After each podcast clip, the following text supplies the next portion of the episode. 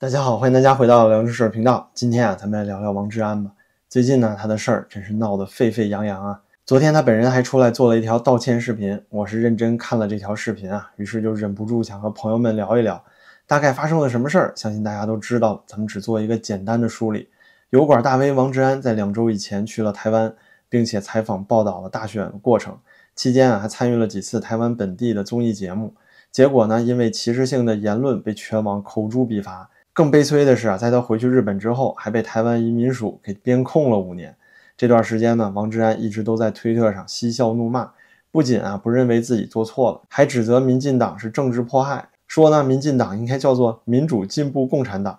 不过呀，就在二十六号晚上，王志安终于是公开在自己的油管频道里做了道歉视频，道歉的对象主要是他嘲讽过的陈君汉律师，还有所有的台湾身体障碍人士。对于民进党呢，则是采用了中共的宣传语气啊，阴阳怪气的讽刺了一番。不过呀，这也没什么。最后呢，王志安也表达了自己遭受了网络暴力，家里的地址、公司的地址都被曝光了，人身安全呀受到了威胁。整件事呢，经过大概就是这样。咱们先来说一个最核心的问题啊，王志安做错了吗？首先，王志安在《贺龙夜夜秀》的综艺节目上模仿身体障碍人士来搞笑。之后，在推特上奚落民进党消费和利用身障人士来争取选票，不仅仅是王志安有这样的观点啊，他还有几位好友，同样是做自媒体的二大爷，还有那个在推特上的美国大兵敬多啊等等吧，这些人都是一样的想法，这就非常有意思了，朋友们。如果说啊，让一个民进党的不分区立委候选人在助选大会上发言，为自己和自己的党派拉票，这听起来难道不是一个很好的机会吗？既可以宣传自己的政治主张，又可以增加自己当选的几率，怎么看都是好事儿吧。但是让王志安等人看来呢，如果这个候选人有身体障碍，那就不行了。他们非常不爽啊，民进党把这样的发言和拉票机会给了一个身障人士，因为这是对他们的过度消费呀，是不是利用了他们？那我倒想问问了，要怎么做才算是不去利用身障人士呢？是不是民进党啊，在助选大会就不应该给身障人士机会来发言呢？或者是压根儿不应该选择这位身障人士来做立委候选人呢？有些人质疑啊，这位有身体障碍的陈律师只不过是被安排到了立委候选人的第十六名，很明显啊是把他挂上来博取同情的。我觉得这是在转移重点。陈律师呢，到底能做候选人的多少位，得看民进党内部怎么去运作。不管是根据政绩呀、经验，还是民意支持，最后来决定排名，那也是人家党内自己的事儿。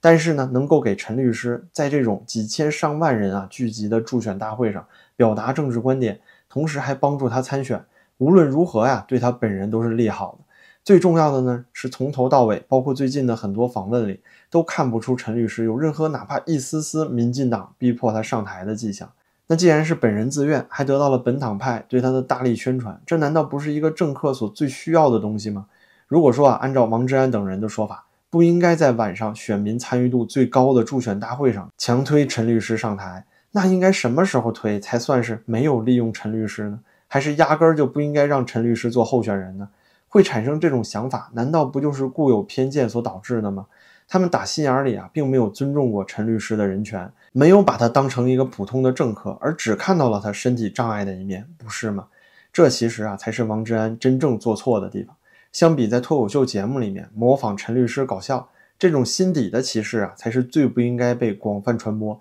并且形成某个群体的社会共识的。再看看王志安的道歉视频啊，他有认识到不应该说民进党在利用陈律师吗？完全没有。而对于普通人来说，这样说其实也没有所谓。可是王志安可是一个油管大 V 啊，一百多万粉丝，有巨大影响力的人，这就是所谓的能力越大，责任越大。如果他都去宣传这样的错误观点，对于这个社会能有什么正面的影响呢？说到底啊，是陈律师选择了民进党，而不是民进党选择了陈律师。像是陈律师这样的励志典型，他和普通人最大的区别就是他身上那股无与伦比的坚韧。这种精神啊，哪怕是不参政，也一定都能感染很多人。只不过呢，是参政之后，这种感染力就会被进一步放大。也就是说啊，这陈律师他天生就是一个流量，是个宝贝啊。我相信，不管是民众党还是国民党，肯定都希望自己阵营里有这种道德楷模。如果陈律师啊加入国民党，那您觉得国民党不会宣传他坚强不屈的精神吗？一定会呀！而且历史上看啊，上次韩国瑜在助选的时候，不也做了一样的事儿吗？我知道呢，有些人会忍不住想要对比效果 House 辱军事件了。这里咱说个最基本的区别，王志安所说所做是不应该，但不是不可以，他并没有违法，只是不道德。舆论里如何评价他，那都是言论自由的体现。现在呢，他遭到了比较严重的批评，是因为墙外中文圈还有台湾的大部分民众都有一定的道德素养，但是王志安可没有像 House 一样被直接送进大牢啊。更何况呢，现在挺他的人其实不也很多吗？咱们都知道，法律只是道德的最底线，而对于道德的谴责呢，不应该由公权力和司法来介入。王志安这次说的确实是错，不道德，但是合法。既然合法，那台湾政府啊就不可能因为他的言论来抓他。同时也做不到，但是呢，这就要引出下一个话题了。治安老哥呀，由于未经许可，还在来台观光期间应邀参加节目，发表评论，违反了大陆地区人民来台从事观光活动的许可办法第十六条的规定。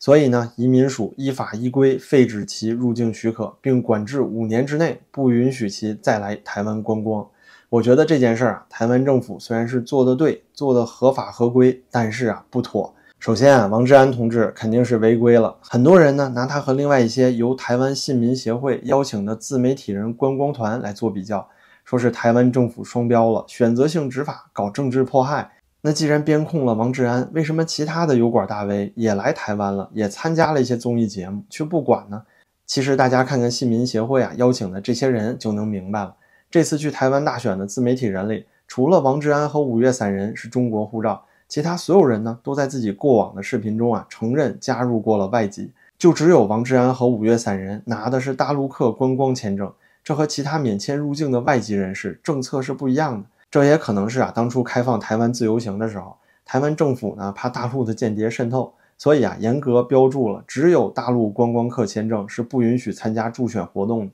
更不允许在台湾观光期间上当地的电视节目，甚至还发表政治观点。这么一看呢，我是真有点佩服五月散人了。这大哥是真牛逼啊，做事非常谨慎。当初呢，他到台湾可不会知道王志安现在会捅出这么大的篓子，但是呢，却能保持全程在台湾没有参加任何的电视节目，甚至都没有去助选，全程啊就只是走走看看，讲讲台湾美食。当时看他的视频，我甚至还觉得他是不是真拿自己当游客了？没想到啊，这后面还有这样一层原因。散人确实是老谋深算。反过来再看看咱们治安老哥，这就有点那中国体制内老公务员的意思。反正法规管得不严的话，那咱有空子就钻呗。从头到尾啊，几乎没有一天不在违反条例啊，确实也是很勤劳。这里呢，我也得承认，王志安对于台湾大选的采访啊，确实很全面，也很接地气。尽管这里面加入了他很多个人的主观意愿，比如大部分时间都在采访和剪辑中强调台湾本地人有强烈的台独倾向等等。具体什么目的呢？我也不明白，您自己想。但是从视频质量上讲啊，除了这摄影小哥设备不行、抖动太厉害之外，确实算是很有价值的台湾大选纪录片。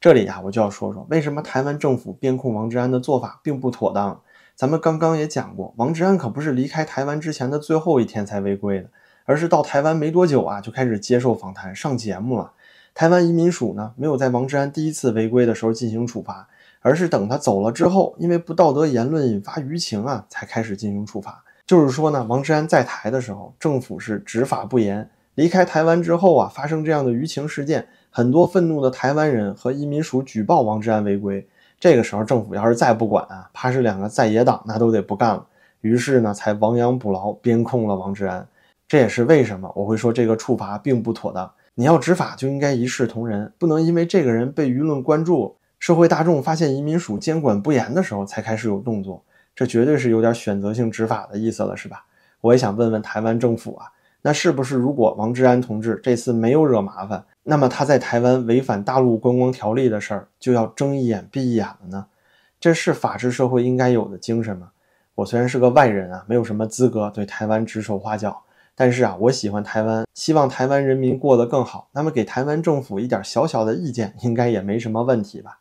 综合上面的观点啊，我认为王志安确实发表了不道德的言论，也并没有针对自己的歧视而道歉，甚至啊，他压根儿就没认识到自己的歧视。同时呢，违反了台湾的相关法规，被边控也没有任何问题。但是啊，他在自己的道歉视频里还提到了网暴，甚至连他的家庭和公司地址都被公开了，这就很恐怖了，也是绝对不能被认可的。要知道，中国在全球的各个国家都有眼线、间谍或者是秘密警察。现在家庭住址被公开，对于王志安的人身安全将是非常大的威胁。有人说呢，王志安本人就是中国间谍，这一点呀，我倒不是非常认可。如果说您看过王志安关于白纸运动、香港反送中，还有习近平的一系列视频，就能发现他所发表的言论，这个尺度要比任志强大上十倍不止。此时此刻呢，如果王志安回到中国大陆，迎接他的必然是牢底坐穿，这是毋庸置疑的。尤其是关于习近平全票当选的那一期，对一尊本人的批判呢，那也是火力全开。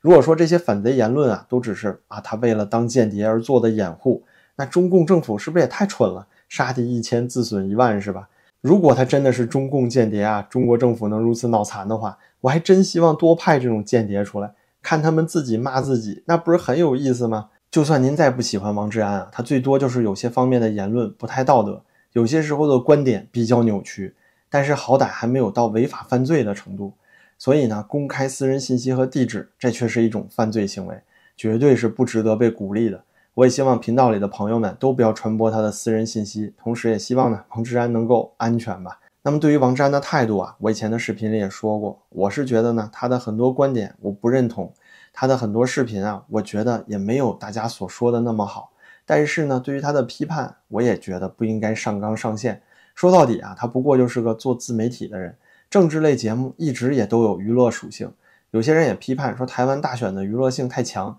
可这是民主政治的必经之路啊！原因非常简单，每次大选啊都要拼参与度和投票率，但是现实生活中哪有那么多人喜欢枯燥的政治呢？尤其是两个人正襟危坐，哎，像新闻联播一样讲政治这种东西啊，谁爱看呢？大选的时候啊就要娱乐化，就要出话题，要造势，想尽一切办法让民众参与进来，用回应民众的诉求啊，和民众直接对话呀，正面的应对自身丑闻这些方法来获取民众的支持。谁能把这些事儿做得好，参与进来的人够多，认可这个政党的人多，那就能赢。而相应的呢，自己的诉求能够被回应，还可以正面去监督硬刚执政党，这些不就是民主价值和人权的体现吗？像是王志安啊，还有和我一样许许多多的自媒体，无非啊就是这娱乐环节中的一员。我们分享观点，评述新闻事件，在信息传播的过程中，哎，更多的朋友们啊也开始对政治感兴趣了。在自己所在的国家里呢，也能够积极的去参与政治，推动社会向前变革，这多好啊！还有一个观点想聊聊，就是现在王志安树敌无数，于是就有很多人说呢，这些攻击王志安的自媒体都是因为同行是冤家。这些人啊，非常认可王志安这样的央视背景、专业素养，觉得呢，如果是他们这些个央视的都出来了，那现在墙外做时政自媒体的这些人啊，就不用干了。那这个想法其实有点幼稚。举个简单的例子啊。国内的官方大五毛这么多，比如司马南、胡锡进，那为什么还会有不可计数的民间普通五毛大 V 呢？因为这就是人类的天性啊！在看过了所谓专业人士的表述之后，大家也会想听听像自己一样的普通民众的观点，甚至每个人呢，对于自媒体博主也会有不同的喜好。但这是在国内的环境啊，当然只有粉红五毛了。但墙外不也是一样吗？而且言论环境越自由，这样的讨论就会越来越多元化。来看的人啊也会越来越多，对于整个环境都会是正向的影响。所以啊，我也想替很多像我一样的自媒体小号说一句话：我们是乐于见到国内更多的专业媒体人翻墙出来，为中国的民主法治社会啊尽一份力，也为墙外的中文媒体圈贡献更多有意思的内容。说到最后，咱们就得聊聊最核心的那个话题了，关于政治正确。这次王志安因为拿身障人士搞笑，结果遭到了广泛的批评。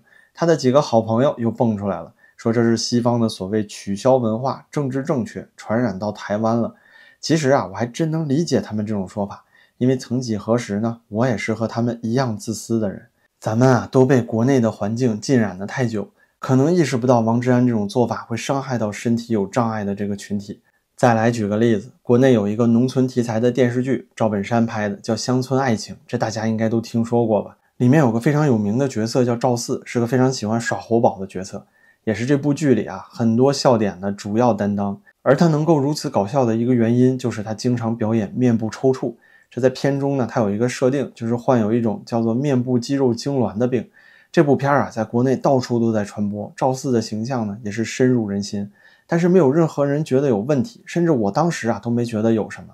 直到呢，后来在生活中遇到了一个朋友，他确实也有面部肌肉痉挛，从小时候就有，可能是遗传的。他说呢，小时候大家也只是笑话他，说他脸老抽抽，但是啊也没什么，他还能忍。但自从这个乡村爱情的剧开始热播之后呢，就有越来越多的人呢开始叫他赵四了，甚至开始拿赵四代替这种病的名字了。或者是呢，他也在公众场合里经常听到身边的其他人啊小声议论，说他像赵四。从此呢，这个朋友就开始变得抑郁，也更加自卑了，不愿意也不敢更多的在公开场合露面。而他的遭遇啊，也只是中国八千五百万身障人士中的一个小小的缩影。哪怕是北上广这种一线城市，有哪些街道的盲道没有被自行车挡住呢？哪些公共场所里设计了给轮椅使用的无障碍通道呢？即使是今日啊，不管是中国传统的相声小品，还是现代的电影电视剧，都会毫无顾忌地拿这些弱势群体和身障人士开玩笑。而对于这种做法的指责呢，就会一律的被国内粉红认定是西方错误的政治正确，是一种取消文化。那中国的政治正确啊，和墙外一些人的想法真是惊人的一致，就是认为给弱势群体更多的关注，这种所谓的西方政治正确是一颗毒瘤啊。而这呢，也是中国社会的一个现实。现在看到墙外的华人里，居然也如此的普及这种想法，我感觉非常悲哀呀。文明呢是向前进步的，这种进步所能带给那些保守人士的震撼，差不多就等于是一个1955年穿越过来的美国白人，惊讶地发现非洲裔美国人都坐在现在的公交车上了一样，或者是呢，中国文革时期穿越到现在的红卫兵，看到了满大街的洋文和超短裙。您再想想，如果今天的我们穿越到七十年以后的未来，那会是什么景象呢？好吧，今天啊就聊这么多，感谢您的陪伴，欢迎在视频下方留下您的观点，咱们评论区里接着聊。您的支持对我十分重要，感谢您的点赞、转发、评论，咱们就下期再见了。